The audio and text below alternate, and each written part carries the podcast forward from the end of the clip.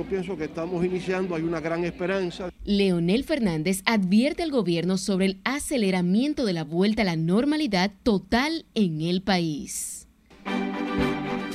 El jefe de la policía haitiana se reúne con las autoridades de seguridad dominicanas para tratar el tema de la delincuencia binacional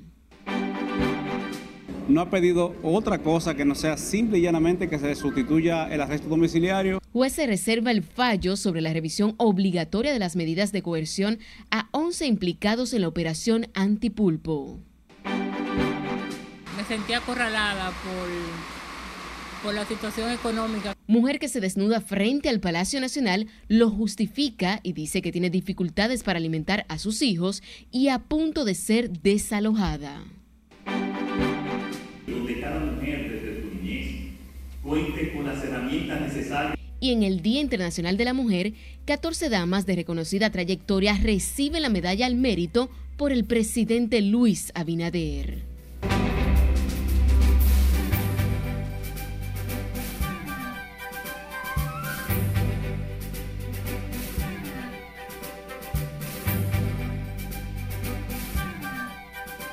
Muy buenas noches, bienvenidos a esta emisión estelar de Noticias RNN. Hoy es un día muy especial porque hoy se celebra el Día Internacional de la Mujer o el Día Internacional de la Mujer Trabajadora. Tenemos muchas informaciones sobre esta y otras noticias, así que vamos a iniciar de inmediato. Lo hacemos con el expresidente Leonel Fernández, quien favoreció la gradualidad en la reapertura del país a propósito de las presiones de grupos que abogan por la normalidad, incluyendo la docencia presencial en las escuelas públicas sin que todavía estén vacunadas la población. Sí, le dice Aquino, la historia. Confío tanto en eso que he venido a acompañar a mi madre. Este, que es lo más sagrado que uno tiene. El doctor Leonel Fernández acudió hoy a la Universidad Nacional Pedro Enríquez Ureña acompañó a su madre, doña Yolanda América Reina, a vacunarse contra el COVID. En este escenario consideró que las condiciones aún no están dadas para la apertura total del país. Yo pienso que estamos iniciando, hay una gran esperanza de que con la vacuna se pueda detener la propagación del virus y por tanto reintegrarnos a la normalidad. Pero tiene que ser algo gradual, como se está haciendo en todas partes. Incluso cuando se ha hecho una apertura total, como es el caso del gobernador de Texas en los Estados Unidos, ha habido una crítica. No estamos todavía para una apertura total, gradualmente. El expresidente Fernández también valoró el proceso de vacunación que ha iniciado con las personas envejecientes. Leonel Fernández dijo que confía en la vacuna y anunció se la pondrá la próxima semana. No, lo haré en esta semana, porque ya me toca, ya estoy en la lista de que me toca, ¿no? Pero hoy quise acompañar a mi madre, hoy es su día, y por consiguiente este, no quería al mismo tiempo hacerlo con ella. El doctor Leonel Fernández, tomando de las manos a su madre Yolanda América Reina, estuvo con ella en todo el proceso de vacunación. Sila Disaquino, RNN y los incidentes que incluyeron una golpiza a un sobrino del ministro de Interior Jesús Vázquez Martínez en Nagua por parte de una patrulla policial y las multitudes frente a colmadones, discotecas y drink sin mascarilla ni respetando el distanciamiento social fueron comunes al inicio del nuevo horario del toque de queda para prevenir el COVID-19. Miguel Ángel Núñez amplía esta información.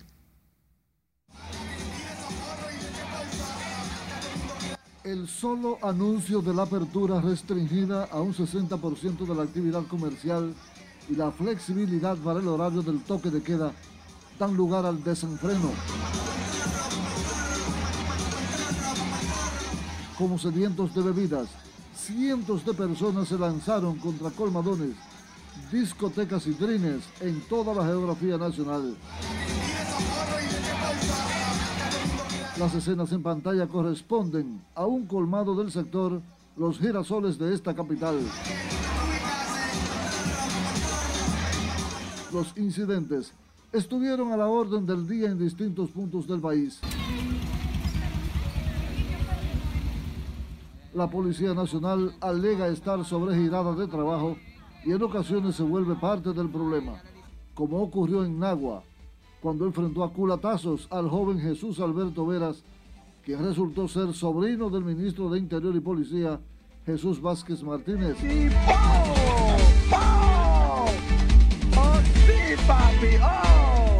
Lo propio ocurrió en Bonao y en La Vega, donde la saturación alcohólica hizo que muchos celebrantes se extralimitaran con los agentes. Especialistas de la infectología advierten que de continuar la apertura social y el llamado teteo de cientos de jóvenes, seguirían a pique los frágiles indicadores obtenidos con el manejo de la pandemia del COVID durante las últimas seis semanas. Miguel Ángel Núñez, RNN. Y sepa que la semana inició con otras siete muertes a consecuencia del COVID-19 en el país, aunque los contagios han bajado de manera significativa según el Boletín de Salud Pública. El número de víctimas se eleva a 3.179 y de contagios a 243.526 desde que se inició la pandemia. Las hospitalizaciones se muestran hacia la baja con 530 pacientes ingresados, 187 en cuidados intensivos, 100 con ventiladores, mientras que avanza el proceso de vacunación rondando los 400.000 los inmunizados contra el COVID-19, principalmente envejecientes, personal de salud y profesores. En tanto que el proceso de vacunación volvió a presentar retrasos en algunos centros de la capital, donde los envejecientes esperaron horas para recibir la dosis, mientras ya se están vacunando los acompañantes de las personas de avanzada edad, tal y como dispusieron las autoridades sanitarias. Si le dice aquí, no nos amplía. Nosotros no hemos dormido y llegamos aquí a las ocho y media y son las 10 de la mañana y todavía no comienza. La gente madrugó este lunes para vacunarse contra el COVID en los centros habilitados por las autoridades. Sin embargo, siguen las quejas. Las vacunas llegaron con horas de retraso a los centros atestados de envejecientes. No tienen con un can que vienen, que ya vienen, que ya llegaron, que no han llegado, que ya comenzaron. Entonces así, ¿no?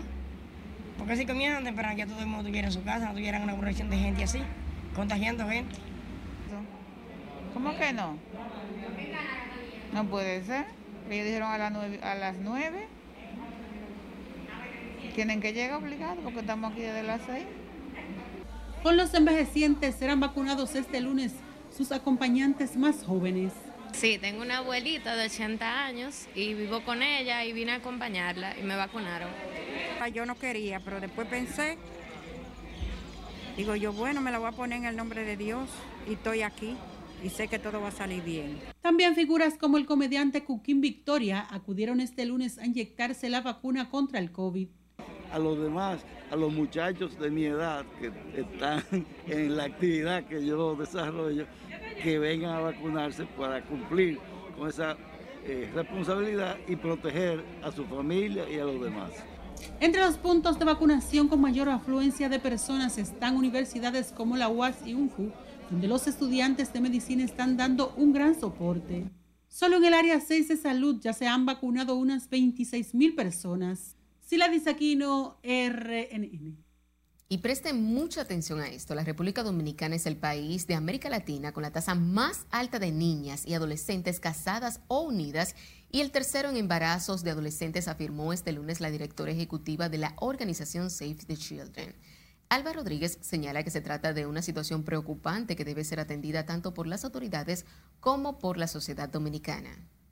Entonces tenemos grandes retos por, por delante. Obviamente hay que cambiar eh, el modelo económico para que integrar a todas esas eh, mujeres y hay que cambiar la cultura eh, para eliminar todos esos estereotipos y esas normas que determinan que, que las niñas, las adolescentes y las mujeres tengan que ser, bueno, determinados, que tengan que cumplir con determinados patrones o roles. Alba Rodríguez habló previo a la premier del corto documental de Niña Niña dirigido por Judith Rodríguez para llamar la atención sobre el género y la desigualdad en el país. Ahora seguimos con la rectora de la Universidad Autónoma de Santo Domingo, la doctora Emma Polanco, que aseguró hoy que están listos para iniciar la docencia semipresencial. Siledis Aquino tiene la historia. Sí, sí, nosotros estamos preparados para la semipresencialidad. La pandemia del COVID trastornó la docencia en la UAS, lo que se agravó con una huelga de profesores por reajuste salarial. Sin embargo, las autoridades de la academia dicen que las condiciones están dadas para que los estudiantes retornen a las aulas de manera gradual. Sí, vamos a tener la semipresencialidad, que es a lo que yo apuesto, ya que la universidad ha hecho grandes inversiones multimillonarias en la plataforma La rectora Emma Polanco dice que en su cronograma se ha previsto mantener la virtualidad a los docentes que no estén de acuerdo con la presencialidad.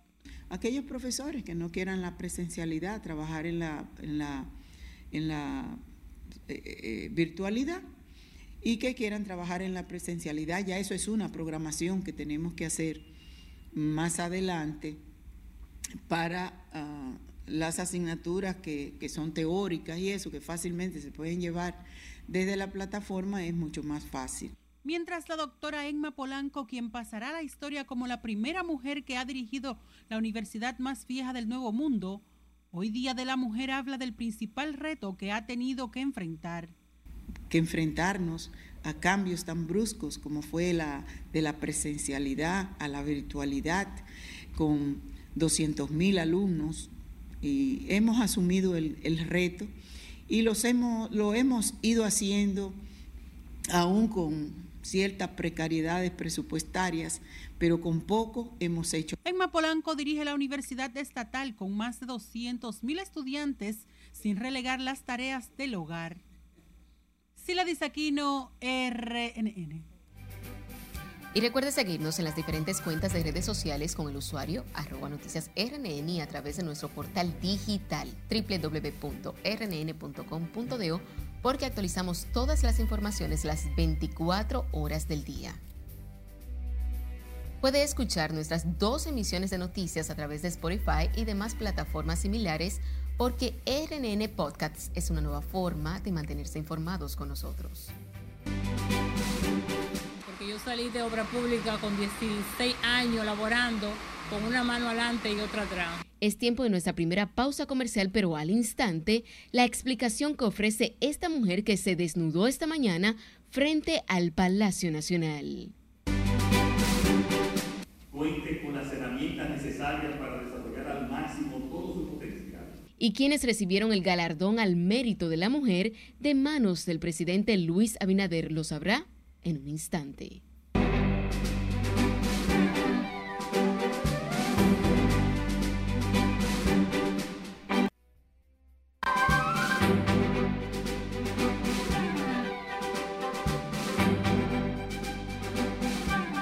Un juez de la Corte Suprema de Brasil dejó abierto el camino hoy para que el expresidente Lula da Silva busque de nuevo la dirección del país al anular todas las condenas de primera instancia relacionadas a la operación Lava Jato. Escalón Luchardo nos pone el tanto ni resumen de las internacionales de RNN.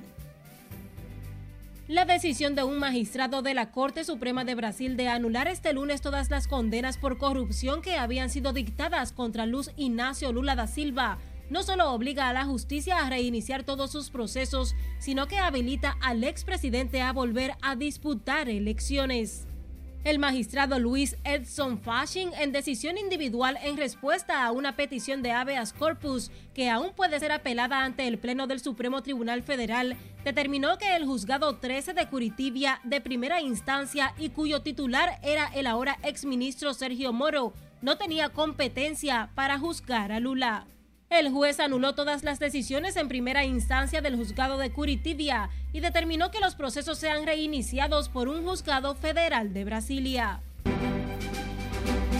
La Corte Suprema de Estados Unidos rechazó la última apelación presentada por Donald Trump sobre los resultados electorales.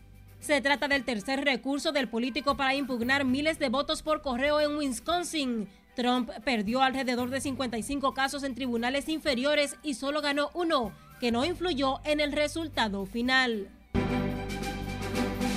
El gobierno de Joe Biden anunció este lunes un permiso temporal para los venezolanos que viven en Estados Unidos y que actualmente no cuentan con un estatus legal en el país norteamericano.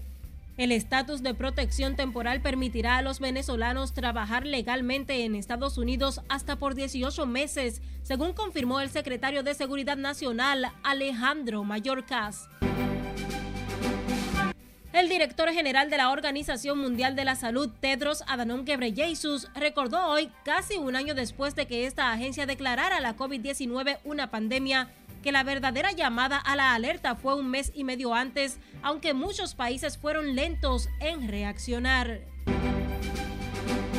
El presidente de Estados Unidos, Joe Biden, dará su primer discurso a la nación en hora de máxima audiencia el próximo jueves con motivo del primer aniversario del confinamiento por la pandemia de COVID-19. Biden dará este discurso después de que, si no hay sorpresas, se apruebe en la Cámara Baja un paquete de estímulo por valor de 1,9 billones de dólares. El Papa Francisco aseguró que el mundo no ha tomado conciencia de que emigrar es un derecho humano, según afirmó en la rueda de prensa durante el viaje de regreso a Irak, donde recordó que a muchos de sus habitantes no les queda otra opción que emigrar. Una fiesta universitaria con cientos de personas en la ciudad estadounidense de Boulder, en Colorado, desencadenó una serie de disturbios que dejaron varios heridos, daños materiales y enfrentamientos con la policía. Ocurrió luego de que las autoridades recibieran quejas de la reunión donde la multitud, además de lanzar fuegos pirotécnicos, desobedecía las normas de distanciamiento social y uso de mascarillas. La Casa Blanca presentó dos ascensos de mujeres al máximo cargo militar de generales. Jacqueline Van Obost será la comandante del Comando de Transporte de Estados Unidos y Laura Richardson será la encargada del Comando Sur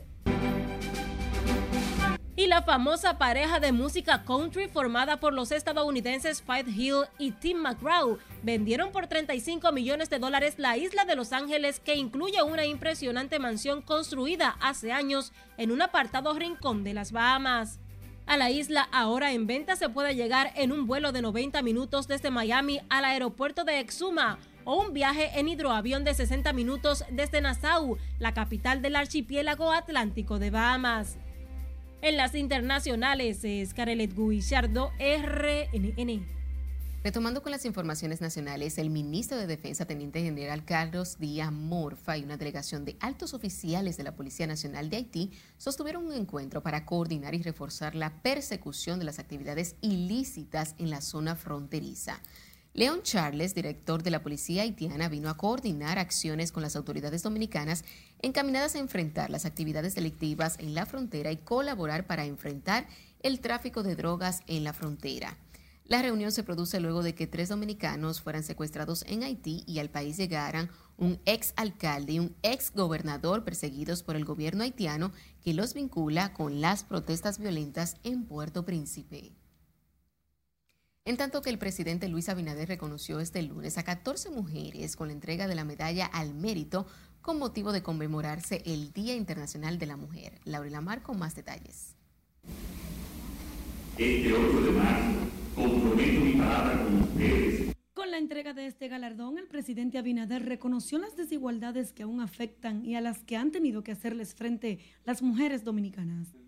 El mandatario destacó los alcances que se han conseguido en materia de derechos de la mujer y dijo que avanzar es un compromiso de su gobierno. Nuestro compromiso avanza en la construcción de una sociedad en esos principios donde cada mujer desde su niñez cuente con las herramientas necesarias para desarrollar al máximo todo su potencial y aprovechar las oportunidades de desarrollo en el plano científico, económico, político, social y cultural mientras que la ministra de la Mujer pidió firmeza en la lucha para alcanzar espacios en la sociedad. En honor a su memoria, quisiera que viviéramos este acto como un momento de solidaridad para continuar adelante hasta vencer la discriminación que se empeña en cortarnos las alas y desterrar de nuestras vidas todo tipo de violencia.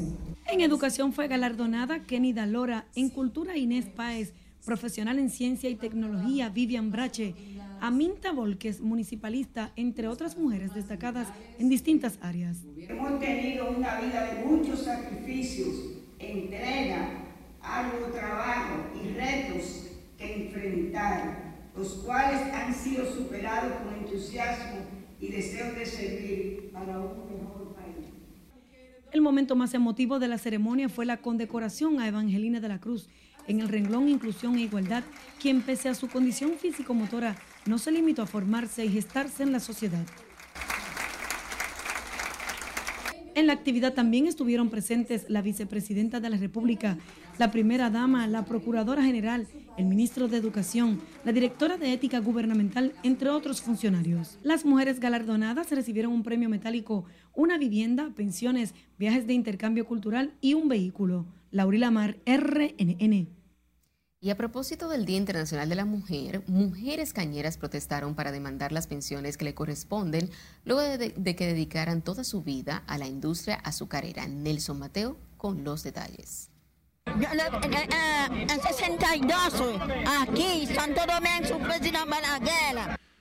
Son ellas mujeres dominico-haitianas que perdieron su juventud bajo el candente sol de los campos cañeros. Hoy, luego de décadas de trabajo, protestan frente a la Dirección Nacional de Jubilaciones en demanda de las pensiones acumuladas por sus fallecidas parejas. Está pasando mucho trabajo con 12 muchachos a la mano, pasando trabajo. Mi marido está picando caña, mira, mire su, mire su documento de, de, de, de, de, de Aina. Todavía yo está pasando trabajo, ni puedo conseguirme mi pensión, mi marido.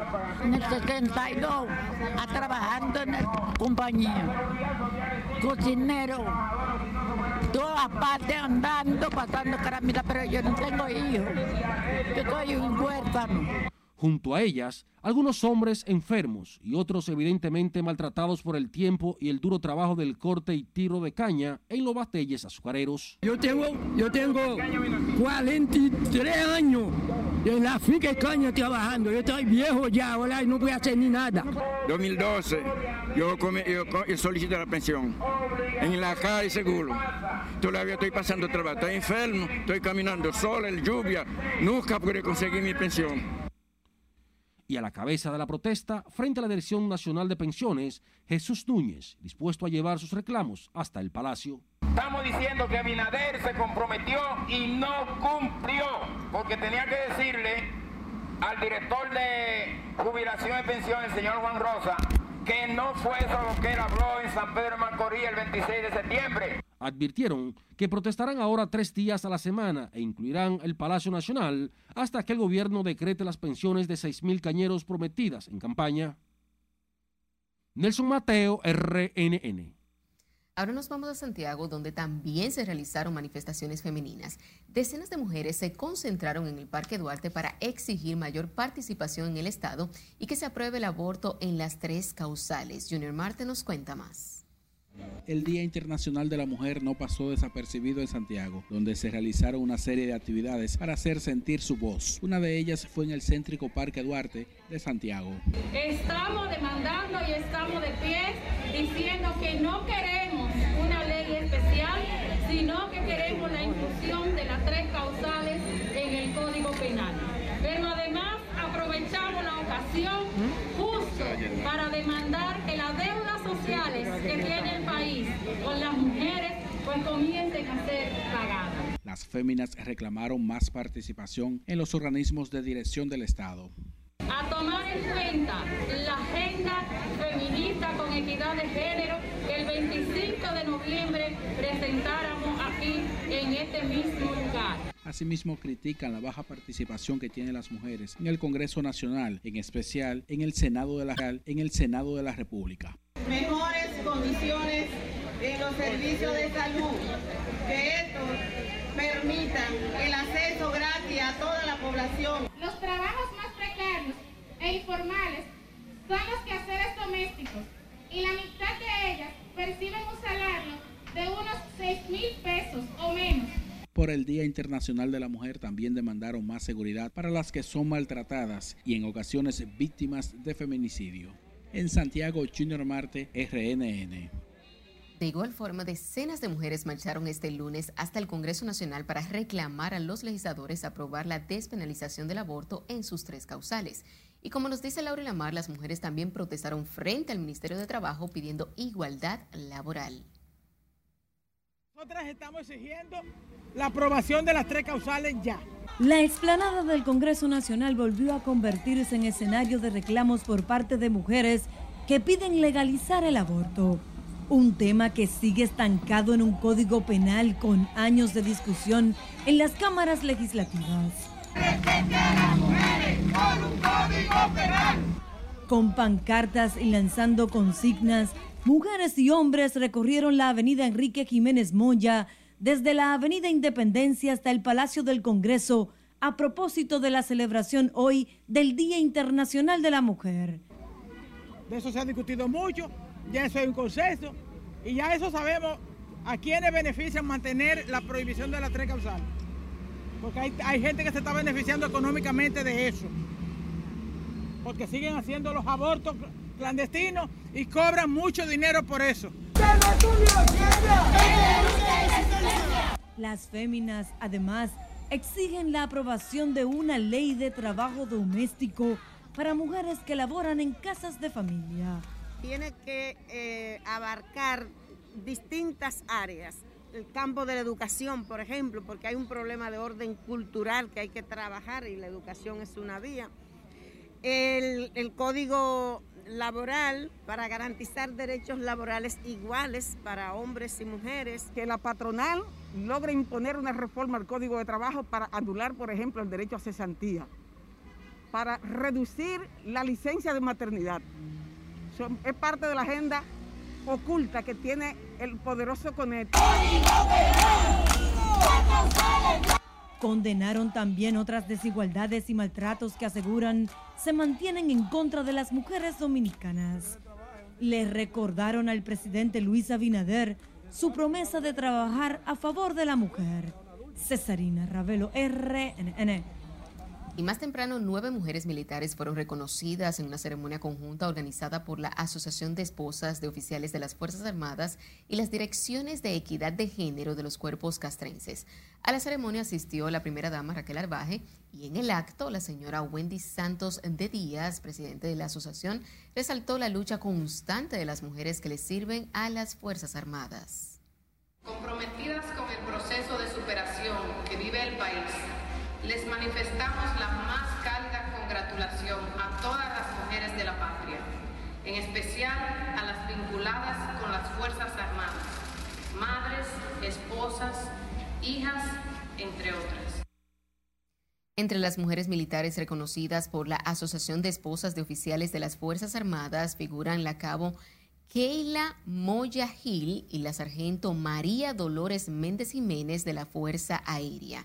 Un reconocimiento especial recibió la primer teniente médico intensivista Dionesa Castillo Mejía de la Fuerza Aérea, pionera en la lucha contra el COVID-19 en el Hospital Militar Ramón de Lara. Con el crédito cerrado en los colmados, atraso en los pagos de varios meses de alquiler de la casa y sus tres hijos fuera del hogar por no poder alimentarlos ni dinero para comprar medicamentos, llevaron a Wendy Josefina Hernández a desnudarse frente al Palacio Nacional. Buscaba llamar la atención de las autoridades para que el Ministerio de Obras Públicas le pague sus prestaciones tras 16 años de labor. Scarlett Wichardo conversó con ella y nos presenta la siguiente historia me sentí acorralada por, por la situación económica que estoy viviendo. A tempranas horas de la mañana de este lunes, esta mujer sorprendió a los agentes que custodian los alrededores del Palacio Nacional y a ciudadanos que se desplazan por la avenida. Aunque llegó con vestimenta formal, Wendy Josefina Hernández se despojó de la ropa que la cubría ante la mirada atónita de policías, militares y transeúntes. Porque yo salí de obra pública con 16 años laborando con una mano adelante y otra atrás. Salí hasta con deuda. Y ya los dueños de esta casa aquí mandándome mandándome nota eh, que desaloje la casa si no puedo pagar. Desaloja, eh, que, que desaloje. La mujer de 49 años demanda el pago de 210 mil pesos correspondientes a sus prestaciones laborales tras ser cancelada del Ministerio de Obras Públicas. Y ya yo no aguanto más la presión. Me llaman de la agencia que debo, me llaman del colmado, que ya la macota no, me aguanta, no aguanta más deuda. Y los cobradores cobrándome, me cortaron la luz, me cortaron el cable, no tengo cómo alimentarme, tengo la nevera vacía no tengo cómo comprar mi medicina. Su nevera totalmente vacía y escasos muebles hablan de una persona que debe cuatro meses de alquiler de la pieza en que vive y que apenas consigue lo mínimo para comer. Porque cada vez que voy a obra pública, lo único que me dicen es que el presupuesto de obra pública no ha entrado, que hay que esperar que entre. Y es cuento y cuento, entonces ya yo no aguanto más. Esas fueron las razones. Afirma que eligió este lunes precisamente por conmemorarse el Día Internacional de la Mujer, fecha en que muchas damas son homenajeadas por sus logros. La mujer soltera y con tres hijos fue citada para este martes por el encargado de prensa de la institución, con la esperanza de que se le reconozcan sus 16 años laborando como secretaria del Club de Obras Públicas. Es Carelet Guillardo, RNN.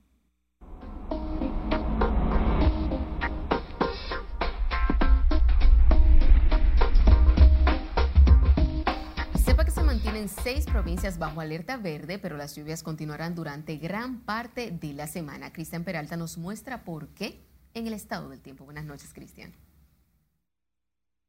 Gracias, muy buenas noches. Dando seguimiento a ese sistema frontal que sigue generando lluvias en el norte. Ese sistema frontal que estaba anunciado, y observen ustedes lo vigoroso de este sistema frontal, también su vaguada está incidiendo y es por eso que se ha observado buena nubosidad incluso hacia Montecristi, también las regiones ubicadas al norte y parte del Cibao. Y como sabemos, varias provincias se encuentran bajo alerta, entre ellas está Santiago de los Caballeros, Monseñor Noel, La Vega, también Puerto Plata, Espaillat, y destacar que esta situación de las lluvias debe permanecer durante los próximos días. Es por eso que les invito a que veamos entonces ese modelo de lluvias y miren ustedes los acumulados que se esperan en cuanto a esas precipitaciones. Se habla incluso de más de 67 milímetros de lluvia. Vamos a ver, porque lo cierto es que el sistema frontal eh, pasará sobre la isla, pero luego tomará un impulso y pudiera estarse eh, devolviéndose un poco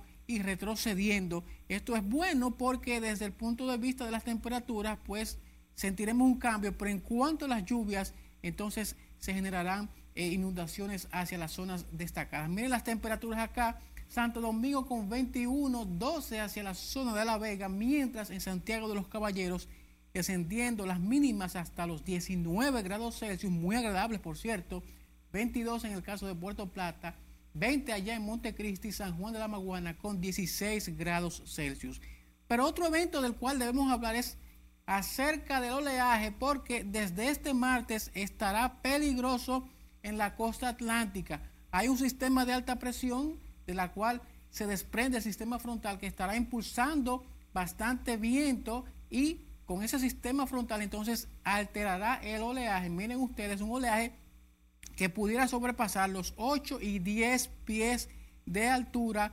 Así que la recomendación es que los operadores de pequeñas y frágiles embarcaciones mejor prefieran quedarse en puerto en la costa atlántica y esperar hasta tanto mejoren las condiciones en el mar. Vamos a terminar entonces con un evento.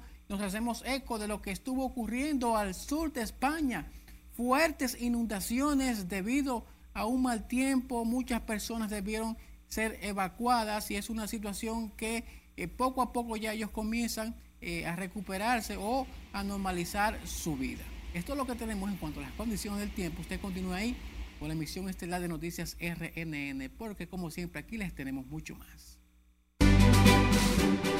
No se mueva de su televisor porque luego de la pausa sabrá por qué aplazan el juicio a los exfuncionarios implicados en la operación Antipulpo. Y el sometimiento del presidente del ayuntamiento de La Romana, implicado en una red que transportaba drogas hacia Puerto Rico. Esto y más cuando regresemos, siga con RNN, emisión estelar.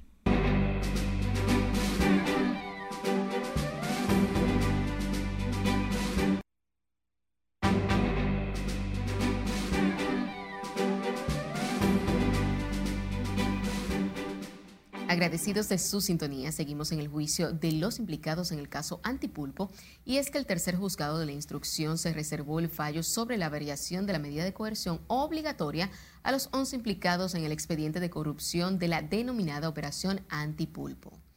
Nuestro compañero Jesús Camilo está en directo con nosotros desde el Palacio de Justicia de Ciudad Nueva. Conectamos contigo, Camilo, cuéntanos. Gracias, buenas noches. El Ministerio Público mantiene la posición de que a los encartados se le mantengan las medidas de coerción. En el caso de Freddy Hidalgo, no ha pedido otra cosa que no sea simple y llanamente que se sustituya el arresto domiciliario por eh, impedimento de salida.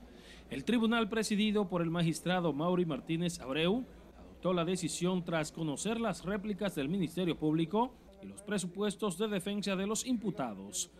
Tras presentar nuevas evidencias contra los encartados en la operación Antipulpo, el órgano acusador aseguró que no han variado los presupuestos para que les sean variadas las medidas coercitivas. Reiteramos que sencillamente han resultado las pruebas y los hechos que el Ministerio Público ha seguido ampliando producto de las diligencias que ha venido realizando cada día, impenetrables para, para la defensa, que simplemente establece argumentos y se basa mucho más en temas de salud. Tanto, la defensa de los implicados Alexis Medina Sánchez y Fernando Rosa afirman que sus defendidos tienen arraigo para ser favorecidos con una medida menos gravosa que la cárcel. Se demostraron, Fernando Rosa depositó más arraigo, se le demostró y se le derrumbó porque lo que han venido hablando mucha mentira. La supuesta verdad que ellos han hecho es fusilando la supuesta verdad. ¿Cómo? Dijeron que Fernando tenía una villa de lujo y era un contrato de arrendamiento que lo depositamos hoy. La verdad está de este lado, en el sentido de que hay una serie de imprecisiones, falsedades, y limitaciones en la investigación, ocultamiento de pruebas que favorecen totalmente a los imputados. En el caso Antipulpo, son imputados además Huacal Bernabel Méndez, Francisco Pagán, exdirector de OISOE, y Magalis Medina Sánchez, hermana del expresidente Danilo Medina, Aquiles Christopher, Julián Esteban, Suriel Suazo y José Dolores Santana, estos últimos quienes apelaron la medida de coerción. Será el próximo viernes a las 3 de la tarde cuando el tercer juzgado de la instrucción decidirá si ratifica o no las medidas de coerción. Es todo por el momento. Yo retorno contigo al set de noticias. Camilo, te agradecemos por este reporte en directo. Y sepa que otros dos hombres perseguidos por 133 kilos de cocaína decomisados la semana pasada en Barahona fueron detenidos por la Dirección de Drogas. Se trata de Robelín Pérez Medina, de 33 años, y Juan Alejandro Matos Ramírez, de 34 años, contra quienes pesaba una orden de arresto por ser parte de la estructura organizativa de una red de narcotráfico en Barahona. El Ministerio Público y la DNCD buscan esas personas vinculadas a una red de narcotráfico internacional compuesta por ciudadanos europeos y dominicanos, quienes supuestamente tenían la residencia en los cacicazgos como su centro de acopio y preparación de droga. Seguimos hablando de narcotráfico porque el presidente de la sala capitular del Ayuntamiento de la Romana, Faustino Ávila Guzmán, involucrado en la red de narcotráfico que operaba por las costas de Valladolid, se entregó a las autoridades. Esta mañana el funcionario municipal fue trasladado a la cárcel preventiva de la Alta Gracia y será el próximo viernes cuando, junto a un grupo de 19 personas, se le conozca medida de coerción. El presidente del Cabildo de la Romana, según las autoridades, es parte importante de una estructura de narcotráfico que estaba enviando cargamento de cocaína hacia Puerto Rico en lanchas rápidas. Unas 20 personas fueron detenidas en medio de una operación por Valladolid por la DNCD, quien ocupó 153 paquetes de cocaína y varias lanchas. En tanto que la Policía Nacional informó este lunes el apresamiento de un hombre acusado de abusar sexualmente y atracar a seis mujeres, incluida una menor de tan solo 15 años. El detenido fue identificado como Graviel Félix Sánchez, de 28 años, quien se hacía pasar por conductor de carro del transporte público en el municipio de Boca Chica. Quien estaba siendo buscado por ser el presunto autor de haber violado sexualmente a varias jóvenes a quienes abordaba como pasajeras en un carro de transporte público marca Toyota, modelo Corolla, placa TO 11293 del año 1997. El reporte preliminar refiere que una vez las agraviadas estaban dentro de su vehículo, subía los cristales y bajo amenazas la despojaba de sus pertenencias. El informe preliminar del hecho establece que una vez que abusaba y despojaba de sus pertenencias a las féminas, Graviel Félix Sánchez las, las dejaba abandonadas en la autopista Las Américas. Hablemos ahora de política. Dirigentes del Partido de la Liberación Dominicana saludaron hoy lo que califican con éxito la jornada que ha permitido renovar a sus autoridades en un proceso sin sobresaltos. Nelson Mateo nos amplía. El Partido de la Liberación Dominicana concluyó su congreso con la elección de sus nuevas autoridades. Danilo Medina es el nuevo presidente y Charlie Mariotti el secretario general. Eh, el adecuado para el momento en la persona de Charlie Mariotti, sin dejar de reconocer que fue una contienda con dos valiosos compañeros. Como Rubén Darío Cruz, Karen Ricardo es otra de las nuevas caras que pasan a formar parte del comité político peledeísta. Reconoce la organización y transparencia del proceso interno, pero cuestiona que solo siete mujeres integren el máximo organismo ejecutivo del partido opositor donde realmente se vio la participación de un partido unido, de un partido lleno de esperanza. Que, y que también ha reconocido el trayecto de su militancia y de sus líderes. Nosotros las mujeres necesitamos estar en los estamentos de, de importancia de nuestro partido, pero vamos a seguir adelante, vamos a seguir fortaleciéndonos. Otros critican la ratificación de 30 de los 35 miembros del comité político. Alejandrina Germán lo defiende. Pero fue una decisión porque no, hubo una votación aparte por los miembros del comité político, fue una votación general. Y los compañeros votaron por los compañeros que entendieron debían seguir por lo que debían incorporar. El próximo domingo, las recién electas autoridades del principal partido de oposición encabezadas por Danilo Medina serán juramentados en una plenaria que pondrá fin al noveno Congreso José Joaquín Vido Medina. Nelson Mateo, RNN. El presidente de la Junta Central Electoral, Román Jaques Liranzo, informó hoy que se está a la espera de que el gobierno desembolse los fondos que corresponden a los partidos políticos. Indicó que espera que se haga el libramiento correspondiente en la dirección de presupuesto para entregar los fondos con el criterio que estableció el Pleno tras los pasados comicios. Según lo establecido por la Junta, el PRM y el Partido de la Liberación Dominicana, los únicos con categoría de mayoritarios, se llevarán la mayor parte de los recursos, unos 1.260 millones de pesos. Roman Jaques Liranzo habló luego de participar en un acto de firma y puesta en ejecución el proyecto de fortalecimiento del liderazgo y la participación político-electoral de las mujeres y los grupos de la sociedad civil representados en el Consejo Económico y Social informaron que el Tribunal Superior Administrativo admitió el amparo en contra de la firma del pacto eléctrico. Trajano Vidal Potentini dijo que la audiencia del caso está pautada para el miércoles. De este pacto que reiteramos se hizo al margen de la legalidad, al margen de la legitimidad, porque el mismo no se corresponde con lo que ha sido su conclusión y lo que ha sido la buena administración, lo que ha sido la institucionalidad.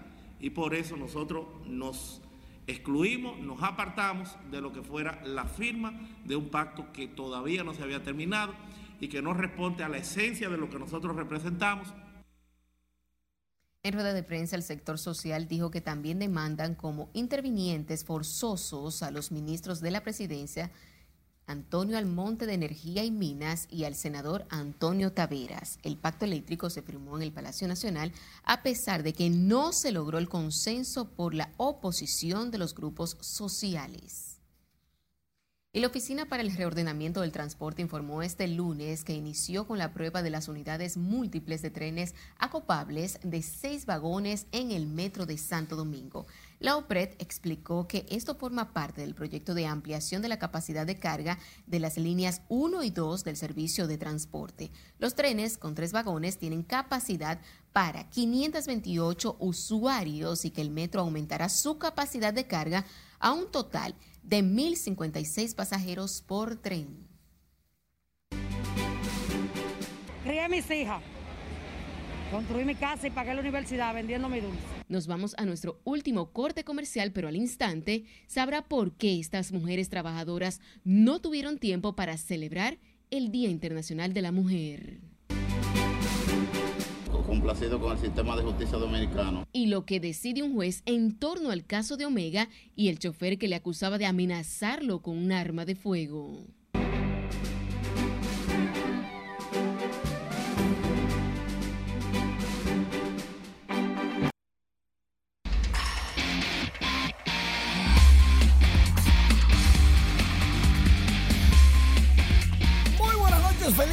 Inicio de semana. Iniciamos la entrega deportiva hablando del béisbol por infantil. Vámonos para Ginova, en San Juan de la Maguana.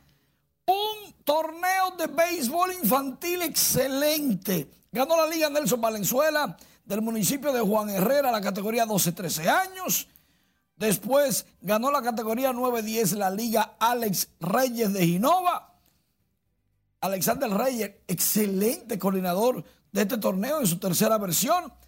Y hay que decir que ese señorito, Josían Daniel Gutiérrez Báez, fue el líder de triples y remolcadas del torneo y ayudó a su equipo de Ginova a ser el campeón de su categoría 9-10. Aplauso para todos los futuros peloteros. Vámonos con los grandes ahora.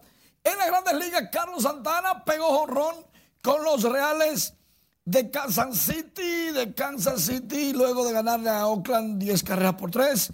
Los Reales tienen marca en la pretemporada de 7 victorias, 2 derrotas. De 3-2 se terminó de ir Carlos Santana con 3 remolcadas. Mientras tanto, Michael Franco podía ser firmado por los Metros de Nueva York. Atención, Michael Franco está casi firmando contrato con los Metros de New York. Y casualmente, en el día de este lunes, los Leones del Escogido lo cambian y lo adquieren desde los gigantes de San Francisco. ¿Por qué digo casualmente? Bueno, yo me entiendo. Edwin Encarnación sigue desempleado a pesar de que en la década del 2010 al 2019 es el segundo mejor honronero de las grandes ligas con 235 cuadrangulares. El mejor, otro dominicano, Nelson Cruz, con 346. 335, Edwin Encarnación, de los mejores bateadores de las grandes ligas, pero sigue desempleado. Bueno, el número 4 es también dominicano Alberto Pujols con 290. Por si acaso ustedes querían saber quién eran los más honroneros de la década del 2010 en adelante. Mientras tanto, miren esta doble matanzas del paracorto de los angelinos. ¡Wow! José Iglesias la coge, no la saborea, se la pasa al lefil, el lefil se la tira a la segunda base. O sea, elevado al shortstop y con asistencia del jardinero izquierdo, tira a la intermedia, el jardinero izquierdo ni estaba atendiendo, y hace doble play. ¡Wow! Pero esta fue mejor. Sacaron de out a José Siri, Yadier Molina. Pero ¿cómo fue? Yadier Molina tiró a primera, José Siri le dijo que no, que él no le iban a hacer agua en primera, que no. Entonces Yadier Molina, miren esto, le dice, está bien, no hay problema, vete ahora, te reto a que te vaya. José Siri se fue y por fantamoso le hicieron agua. No, haga señas si usted no está seguro de hacer las cosas, y menos en grandes ligas, y menos con cámaras por todos lados. Por fantamoso José Siri le hicieron agua. Bien, accese a nuestra página web rnn.com.do. En la sección de deportes tenemos lo último en noticias. ¿Ya se vacunó LeBron James? Parece que sí. Qué bueno. Inauguran la edición número 29 de la Copa Merengue de tenis. Los Metros de Nueva York tienen interés en Michael Franco. Bueno, la NBA no va a obligar a sus jugadores a vacunarse contra el COVID, pero deberían hacerlo. El softball del Distrito Nacional anuncia sus torneos para el 2021. Gianni Antetokounmpo dijo que fue fácil ser el MVP de la de Juego de Estrellas porque jugó con grandes jugadores. El Licey promueve también al cronista deportivo Daniel Ruferach como director de operaciones. Ya el gerente general también es un cronista deportivo, Carlos José Lugo. Felicidades a los Tigres del Licey por eso. Y la NBA espera retornar el calendario normal para el año próximo. Tengo que agradecer, no tengo nada que ver, ¿verdad? No, no voy a tener ganancias, pero tengo que agradecer a los Tigres del Licey que han apostado a personas que saben de béisbol, cronistas deportivos como Carlos José Lugo y Daniel Rufenach, para que intenten llevar a campeonato el próximo año a su equipo. Qué bueno. Realmente tenías que decirlo. Tenía que decirlo. Yo, yo estoy feliz por ellos, por los muchachos, no por el Licey, por ellos, por los muchachos. Bien merecido. Muchísimas gracias, Manny. A propósito del Día Internacional de la Mujer, no todas celebraron en el país. Tres mujeres enfrentan su destino para sacar de la pobreza a sus familias con trabajo duro y dedicación sin importar las barreras que se presenten en el camino. Juan Francisco Herrera entrevistó a Neuri Suero, Arelis Valenzuela, Alicia Morillo y Maris Núñez, quienes nos cuentan su historia. Yo vengo aquí desde niña, toda la vida, yo se nací aquí. La vida de Nuri Suero, una mujer que desde su niñez se ha dedicado junto a sus padres a vender dulces y bizcochos en una paletera en la terminal del kilómetro 9, no ha sido fácil. Pero esto no ha sido obstáculo para que se graduara de psicóloga y ayudara junto a su esposo a educar también a sus tres hijos. Toda mi vida crié a mis hijas, construí mi casa y pagué la universidad vendiendo mi dulce. Lo que usted tiene que tener fe y no tener vicio, tener visión, tener propósito y tener éxito, pensar en grande. Esta mujer se ha convertido en estímulo de muchos. Por eso motiva a no tener miedo a los desafíos.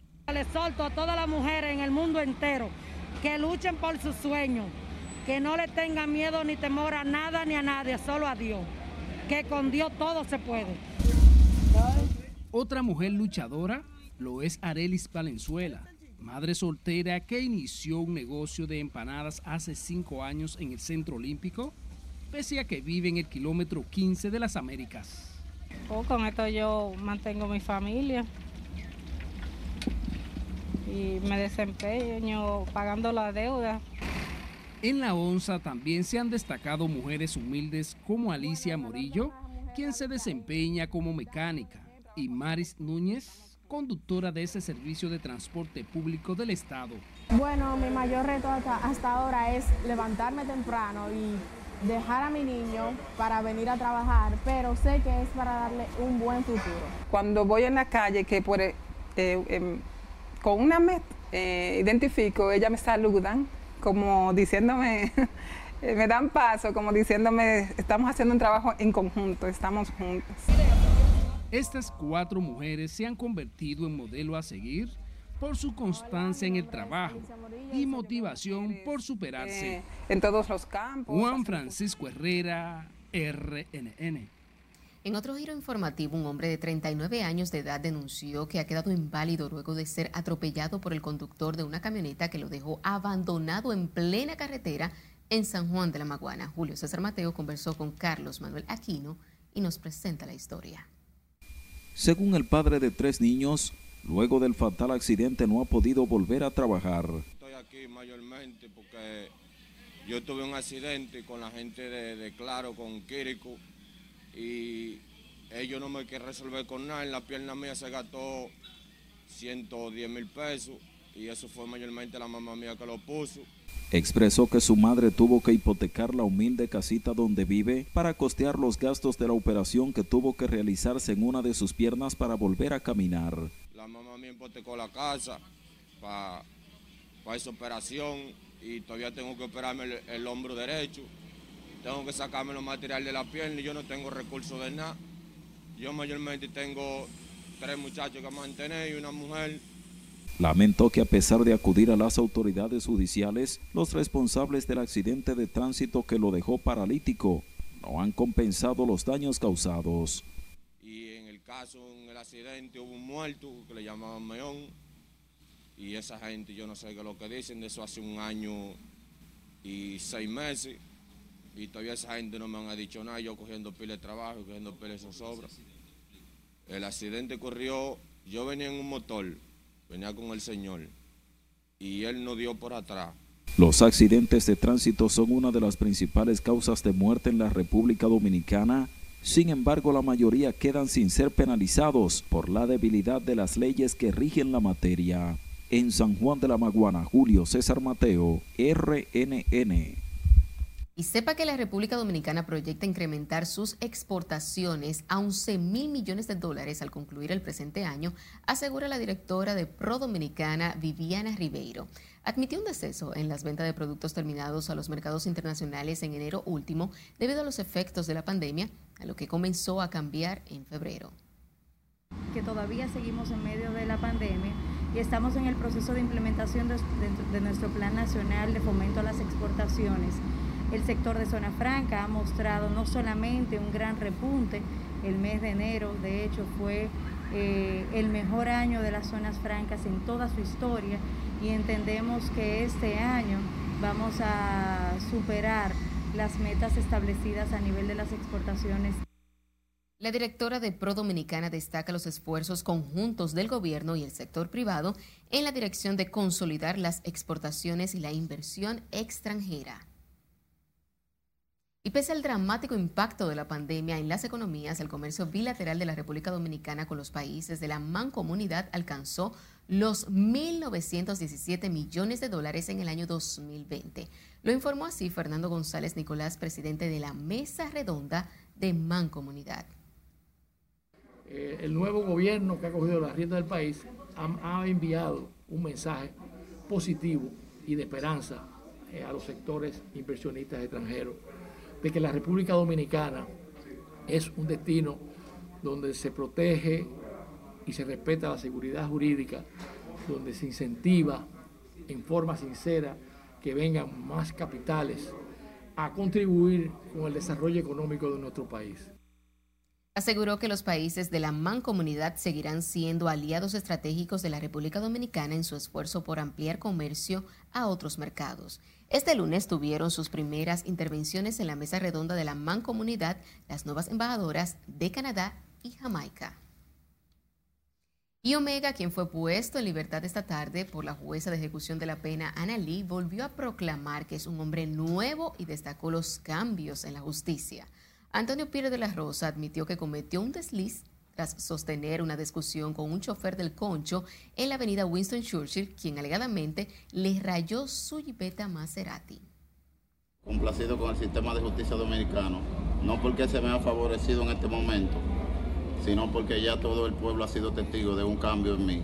Y aunque sé que ahora cometí un desliz, yo espero que entiendan que de aquí en adelante voy a seguir cambiando y tratando de ser un mejor ende para la sociedad.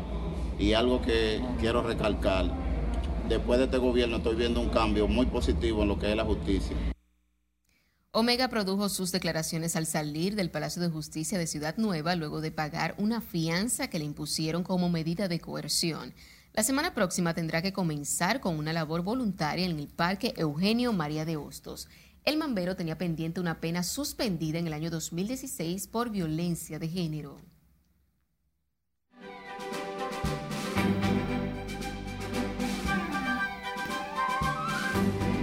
Hola, ¿qué tal? Muy buenas noches. El Ministerio de Cultura reconoció a varias funcionarias públicas en el Día de la Mujer. En el marco de la conmemoración del Día Internacional de la Mujer, el Ministerio de Cultura celebró un acto en el que reconoció a nueve servidoras públicas destacadas por su ardua y fructífera labor en beneficio del quehacer de la institución. Algunas de las servidoras reconocidas fueron Ibelice Pérez del Viceministerio de Creatividad y Participación Popular, Marta Roquel del Viceministerio de Patrimonio Cultural y Margarita Beltrán del Viceministerio para la Descentralización y Coordinación Territorial. El músico, cantante, compositor y productor Jim Cuevas logra nuevos colores para la salsa dominicana con su sencillo Salsa Freestyle, dando inicio a una nueva etapa de su carrera como solista. Salsa Freestyle es una improvisación en salsa con ciertos toques de jazz, pop y rock que se convierte en un desahogo tras los efectos de la pandemia del COVID-19. El próximo 16 de marzo, la productora de audio World Voice lanza su espacio de conversación TARX a través de la plataforma Zoom. En esta primera ocasión, la invitada es la locutora y productora Nereida Castillo, quien está celebrando sus 30 años en la comunicación en este 2021.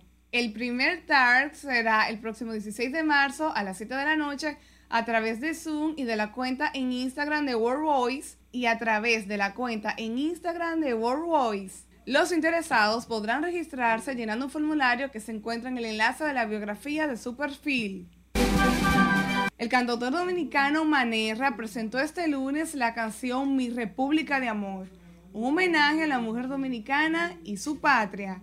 Este tema de su autoría resalta las bondades de nuestra tierra en las voces de una nueva generación de cantantes femeninas. Ilsa Moreno, Constanza Liz, Aris Cruz, Agatha Alberti, Laura Guzmán, Rose Mateo y Salime Carán interpretan esta canción mientras que la niña Nicole Mesa hace gala de su talento en un solo de trompeta que evoca las melodías de la canción Quisqueya. La cantante dominicana Jacqueline Esteves sufrió ayer domingo una aparatosa caída durante una presentación en la gobernación de San Francisco de Macorís y que afortunadamente no pasó mayores. La intérprete fue quien compartió el video que muestra que mientras cantaba daba una vuelta completa, pero los pétalos de rosas que habían en el piso la hizo resbalar y que cayera a boca abajo. Y el cantante Héctor Acosta, el Torito, estrenó este lunes el tema Lámpara para mis pies en versión típica junto a Angelo Vargas, quien participó en los arreglos. El tema es autoría del maestro Juan Luis Guerra. El Torito envió la versión de la canción al cantautor dominicano y le encantó cómo quedó y la probó. Definitivamente esa canción es lámpara para mis pies porque tan solo escucharla quiero bailarla. Hasta aquí diversión feliz, resto de la noche. Ritmo contagioso, así como sabroso. Merengue ripiado. así es. Contigo finalizamos esta emisión estelar de Noticias RNN. Feliz resto de la noche. Mantenga la sintonía.